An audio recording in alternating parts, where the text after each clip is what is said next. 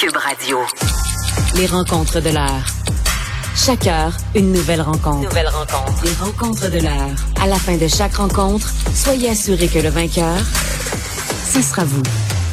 Cube Radio. Une radio pas comme les autres. Bonjour Nada. Bonjour. Des gros sujets euh, aujourd'hui, en commençant par cette euh, histoire là, qui a horrifié beaucoup de gens d'un conseiller euh, financier qui a fraudé une dame dans les 90 ans.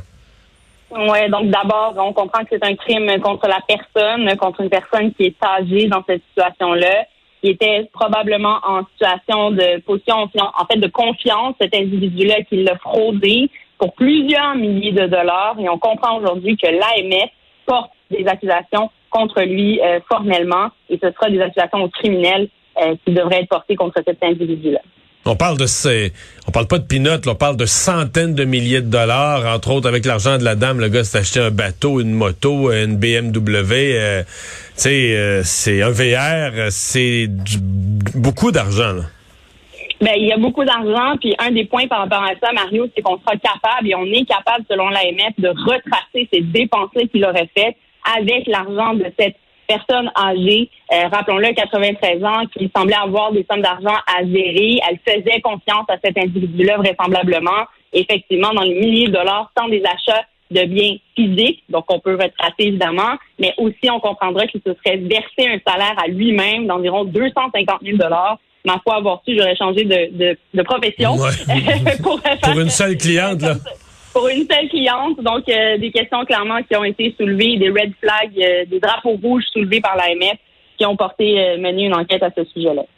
Ouais, juste pour empirer son dossier, il a le, le, type en question qui a dit qu'il a convaincu la dame, malgré ses, ces sommes énormes que lui sortait pour lui-même, mais qu'elle avait plus les moyens de vivre dans un tel type d'hébergement que devrait aller vivre dans un CHSLD public où c'est moins cher. Donc, en plus de, lui prendre son argent, elle la convainquait de, de, de, réduire sa qualité d'hébergement sous la base qu'elle n'avait plus les, euh, les moyens. Euh, est-ce que, euh, bon, il euh, y, a, a l'AMF, il pourrait perdre son droit de pratique? Jusqu'à quel point, en droit criminel, on peut attaquer un individu comme ça? Je te donne l'exemple parce que le journal nous donne pas tous les détails, probablement qui sont pas sortis, mm-hmm. mais par exemple, s'il lui a fait signer... Euh, mettons, une déclaration ou une procuration, moi, je pense, je devine qu'il doit avoir une patente de même. Qu'à un moment donné, tu allé voir la madame, puis il a dit, ah, pour que je m'occupe de vos affaires, moi, puis que je m'en occupe mhm. bien, faudrait que vous me signiez ce papier-là absolument. Puis ça, c'est une sorte de procuration qui lui donnait, lui, là, des, des accès ou des, droits de poser ça, des pouvoirs, poser des gestes plus grands. Euh, est-ce que ça, c'est un geste criminel, euh, faire signer une procuration comme ça, une personne pas pleinement consciente, prendre son argent après, mhm. se payer des cadeaux à lui avec son argent? Mhm.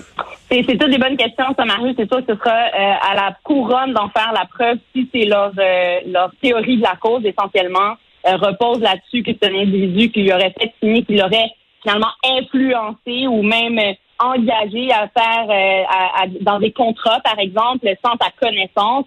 ça, il y aurait plus des, des choses à faire, peut-être au niveau civil, quand c'est caduque, etc. Mais au niveau criminel, clairement, cette influence-là qu'il a eue sur une personne âgée, donc personne considérée comme vulnérable dans notre société et qu'on est capable de démontrer ça, qu'il aurait même fait signer des documents euh, euh, contraires finalement à son intérêt ou en lui mentant et en fraudant, ben ça, ça peut faire partie de la théorie de la cause qui devrait être démontrée encore une fois hors de tout doute raisonnable devant les tribunaux. Mais déjà, quand on peut retracer euh, des, des sommes d'argent qui ont été déplacées d'un compte à l'autre ou d'une façon ou d'une autre ou avec des achats, ben ça aussi, ça devrait être démontré. Puis on verra Mario, effectivement, on va s'enligner vers ça, mais en justice, ce que ça vient donner, c'est des circonstances autour de ce crime-là. Et évidemment, tant sur la déclaration de culpabilité, s'il y en a une, la preuve est, hors de tout doute, qu'à sur sentence, que sur sentence, si jamais on se jusque-là, ben, on va tenir compte de ces éléments-là euh, pour sentencer l'individu, parce que les crimes contre les personnes âgées, qui sont les personnes vulnérables, et encore plus au niveau de la fraude, au Québec, on en a connu malheureusement beaucoup,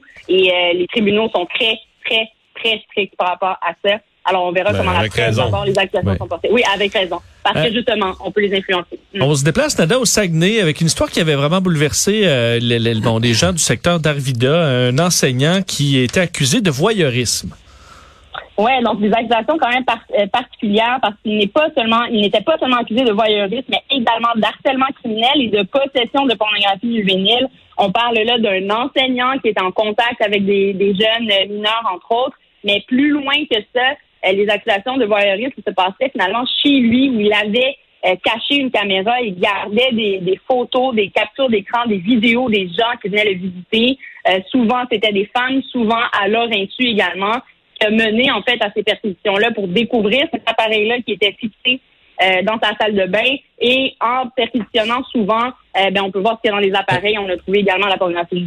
Elle est où la ligne, euh, bon, euh, Nada, sur les, la pr- présence de caméras dans une maison? Là, parce qu'on Mhm. c'est c'est légal d'avoir une caméra. Il y en a qui même, tu vois, dans des Airbnb maintenant qui installent des caméras. C'est annoncé là, dans le salon, par exemple, à certains endroits.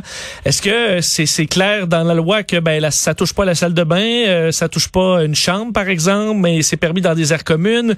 Est-ce que c'est clair, ça, dans la loi?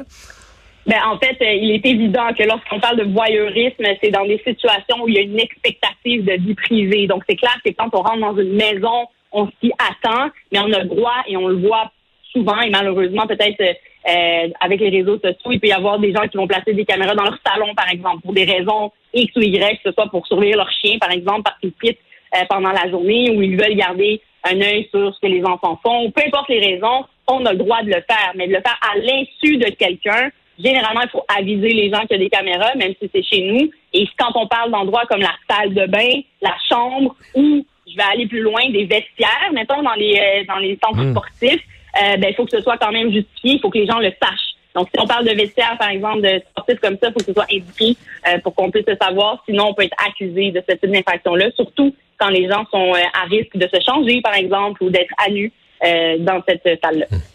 T'as aimé la conférence de presse de James William Awad ce matin? J'ai j'ai eu un petit euh, clin d'œil, un petit souffle à l'oreille de nos recherchistes que c'était euh, un dossier euh, Toulouse m'en parle. Ouais, monde m'en parle, ouais, c'est bien dit. Non, mais euh, sans farce, mettons que parce que je sais que les bon, le type présentement n'est pas accusé de rien directement, mais il y a quand même plusieurs des affaires de son voyage qui sont sous enquête. Il y a 18 dossiers là, de santé Canada, euh, il y en a de transport Canada, etc. Euh, il semble qu'il y ait des autorités réglementaires qui surveillent aussi ses affaires euh, financières, en tout cas qui jettent un œil. Est-ce qu'il fait bien de faire des conférences? Toi, juste du point de vue de l'avocate, là. Est-ce qu'il prend un risque en faisant des conférences de presse, en jasant de ça à tort et à travers? Ben, tu vas venir, Mario, je pense que je ne cesse de le répéter dans nos euh, chroniques, là, que le silence euh, est vraiment la règle d'or. Euh, et d'ailleurs, cette semaine, j'ai eu j'ai eu des clients, par exemple, qui pouvaient m'appeler avant des interventions policières, sachant qu'ils étaient sous enquête et qu'ils n'ont pas encore d'accusation. Mais la, la, la parole principale, c'est vraiment ça. D'abord, sur les réseaux sociaux, on s'étale pas. Erreur qu'il a faite. Deuxièmement, de, de demander une conférence euh, de presse aujourd'hui comme ça pour avoir l'œil un peu comme euh, dans Seigneur des Anneaux, le mort d'or qui est pointé sur lui, là, comme s'il y avait l'anneau en question entre les mains. Euh, c'est sûr et, c'est évident de mon côté, je n'aurais jamais conseillé à mon client de faire euh, quelque chose de la sorte, surtout comme tu viens de le mentionner, il est sous enquête sur plusieurs paliers et dépendamment de quelles accusations ou quelles poursuites seront menées contre lui, ben, les règles de preuve vont varier. Et l'important de comprendre, euh, l'important dans tout ça, qu'il faut retenir, c'est que dès qu'on fait une déclaration, ça peut être retenu contre nous et ça peut dans- être utilisé, par exemple, pour miner notre crédibilité. Ouais. Parce que là, tout ce qu'il a dit aujourd'hui, on dirait, oui, mais dans sa conférence de presse du 27 janvier, monsieur, monsieur a dit telle phrase. C'est évident. Écoute, Mario, il y a même des dossiers, puis on en traitera peut-être dans, dans le cadre de d'autres chron- chroniques, mais il y a même des dossiers où on peut voir des gens accusés, par exemple, de possession d'armes à feu ou euh, d'avoir tenu des propos X ou Y, qu'on va aller chercher des, des vidéoclips dans lesquels ils ont de jouer, des chansons de rap qu'ils auraient faites. Donc, ça peut aller loin. Hein? Et là, on parle de de- d'expression, euh, liberté d'expression, de pouvoir faire de l'art, mais même ça, ça peut être retenu contre nous, puis des versions utilisées contre Mais- nous à la cour. Alors, c'est clair que quand on parle euh, publiquement, et là, il se met comme euh, victime un peu, ben, ça peut être euh, effectivement utilisé contre lui. T'allais dire, Mario? non, je suis pas certain que son point de presse de ce matin peut être considéré comme de l'art. Cependant, Ouais, merci. merci beaucoup, Nada. Ça Salut, à fait demain. plaisir, messieurs.